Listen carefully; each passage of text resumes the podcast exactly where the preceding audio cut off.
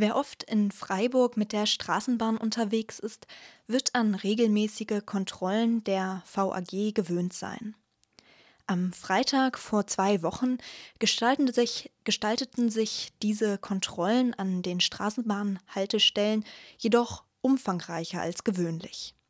Zusätzlich zur VAG führte die Polizei an drei Straßenbahnstation der Bissierstraße, dem Technischen Rathaus und der Padua Allee flächendeckende Identitätskontrollen durch. Der AKJ Freiburg hat dazu eine Pressemitteilung herausgegeben, in der er die Rechtmäßigkeit dieser Polizeikontrollen anzweifelt. Ich spreche nun mit Michael zu dieser Stellungnahme. Hallo. Hallo. Die Polizei hat in einem Bericht ausgeführt, dass sie diesen Einsatz zur allgemeinen Fahndung nach Straftäterinnen oder Straftätern durchgeführt hat. Handelt es sich also dabei um die Verfolgung individueller Straftäterinnen? Ja, das hast du ganz richtig gesagt. Das kommt im ersten Blick irgendwie in, in den Kopf als Gedanke.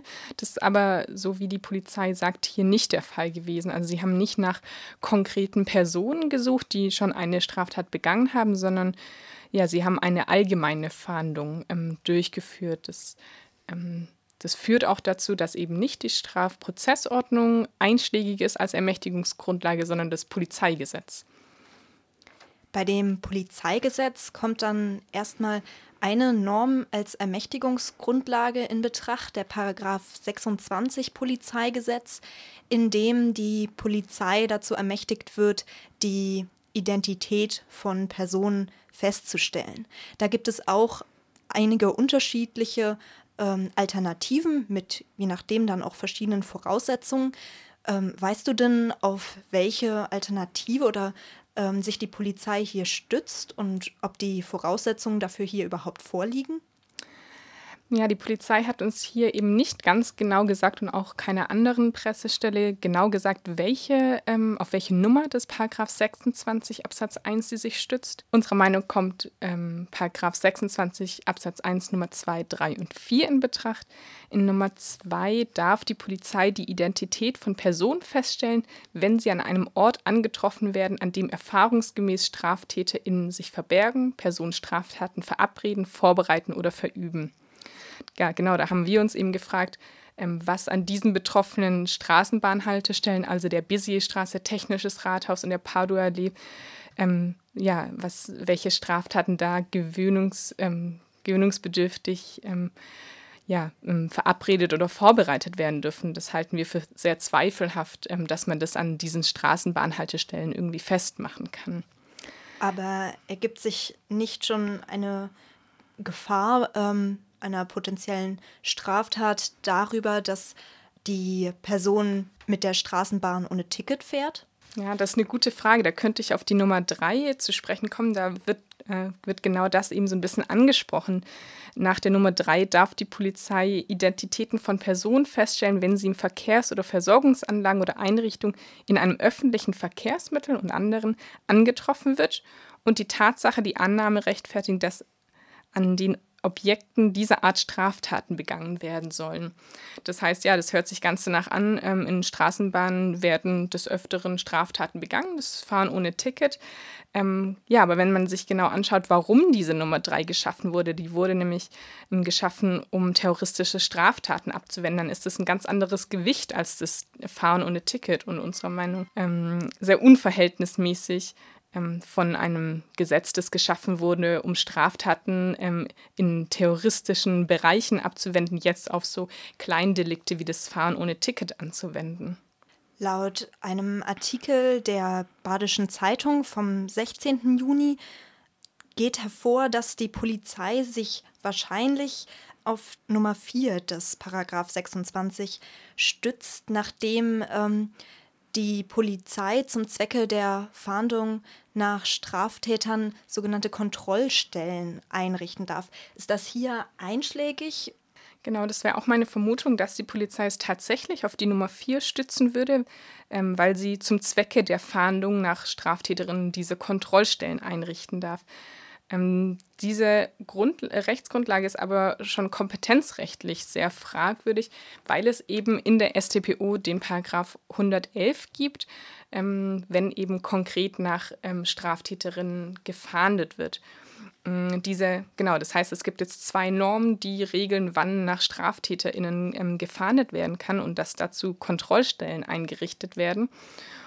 Und wenn es wirklich so ist, dass, es, ähm, dass dieses, diese landesgesetzliche Regelung einschlägig ist und auch rechtmäßig ist, obwohl es ein Bundesgesetz gibt, dann würde das zu dem ja, ähm, merkwürdigen Ergebnis kommen, dass wenn, ein, wenn die Polizei nach einem konkreten Straftäter oder einer konkreten Straftäterin fahndet, also ähm, schon, ähm, schon klar ist, diese Person hat beispielsweise einen schweren Raub begangen, einen bewaffneten Raub, ähm, dann hat sie sehr hohe Anforderungen zu erfüllen, ähm, um diese Kontrollstellen einrichten zu dürfen. Also beispielsweise muss eine Richterin oder ein Richter ähm, diese Maßnahme angeordnet haben. Dann darf die Polizei auch nur bei ganz bestimmten Straftaten ähm, solche Kontrollmaßnahmen ähm, anführen, zum Beispiel bei schweren staatsgefährdenden Gewalttaten, wenn die zu befürchten sind. Und deshalb bezweifle ich ähm, ganz stark, dass, ähm, ja, die, dass diese Nummer vier ähm, haltbar ist, weil es eben schon eine bundesgesetzliche Regelung gibt mit sehr hohen Anforderungen und die landesgesetzliche eben diese nicht vorweisen kann und es zu sehr ungleichen, merkwürdigen Ergebnissen führen würde.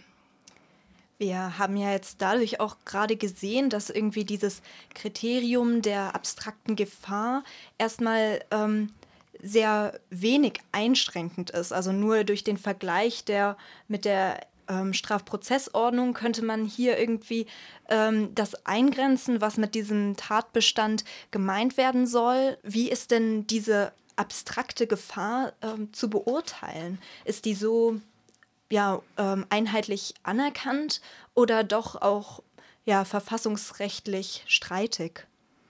Ja, das ist eben, wie du sagst, nicht ganz klar, wie diese abstrakte Gefahr ähm, gefasst werden kann.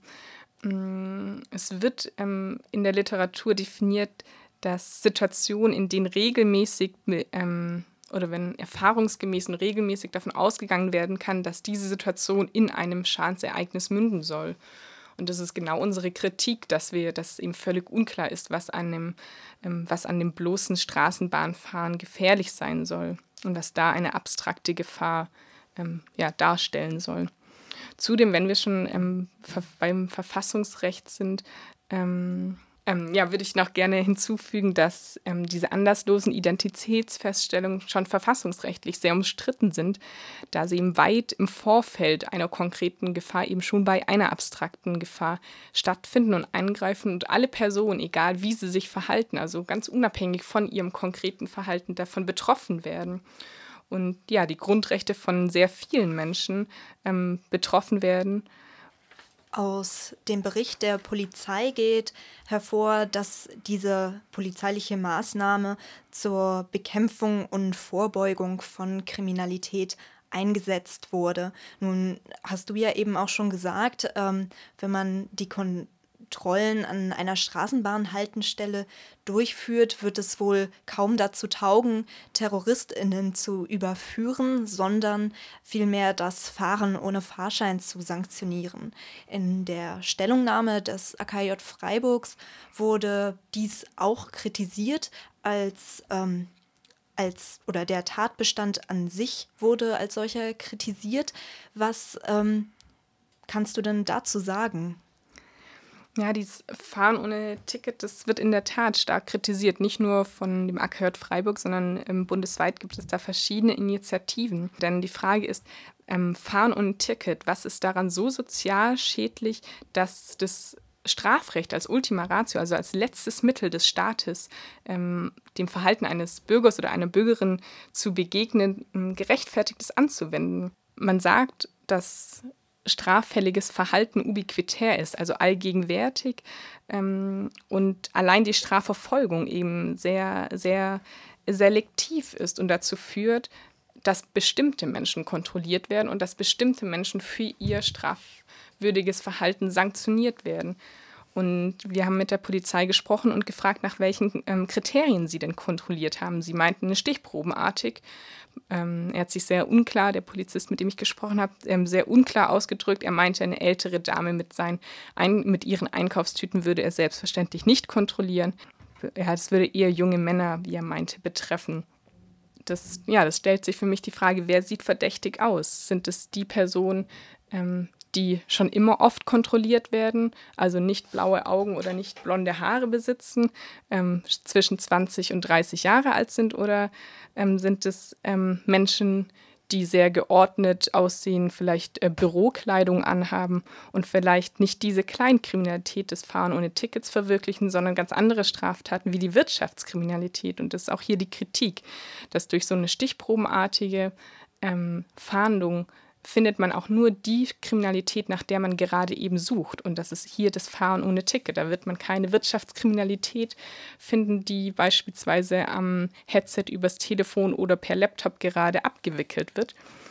Und das Fahren ohne Ticket ist eben auch Sanktionierung des Fahren ohne Tickets eine Klassenjustiz, weil bestraft wird, wer eben nicht das Geld hatte, sich einen, einen Fahrschein zu lösen, wird dann mit einer Geldstrafe bestraft und wenn diese nicht gezahlt werden kann, weil die Person selbst zu arm ist, diese Geldstrafe zu tilgen, dann wird sogar eine Ersatzfreiheitsstrafe verhängt. Das führt also dazu, dass Personen, die ohne Ticket gefahren sind, ähm, ja, im Gefängnis landen. In Berlin sind es sogar 30 Prozent der Gefangenen, die wegen Erschleichen von Leistungen, so wird dieses Fahren ohne Ticket ähm, juristisch genannt, im Gefängnis sitzen. Das ist sicherlich ein Prozess, den es weiter zu verfolgen gilt und auch rechtspolitisch ähm, darauf Einfluss zu nehmen gilt. In Brandenburg hat der Landesjustizminister auch angekündigt, gegen die Ersatzfreiheitsstrafe vorzugehen, sie abzuschaffen. Das heißt, es ist ein umstrittenes Projekt und es ist auch wichtig, eben ja, darauf einzuwirken. Insofern danke ich dir erstmal für das Gespräch. Vielen Dank. Gerne, danke.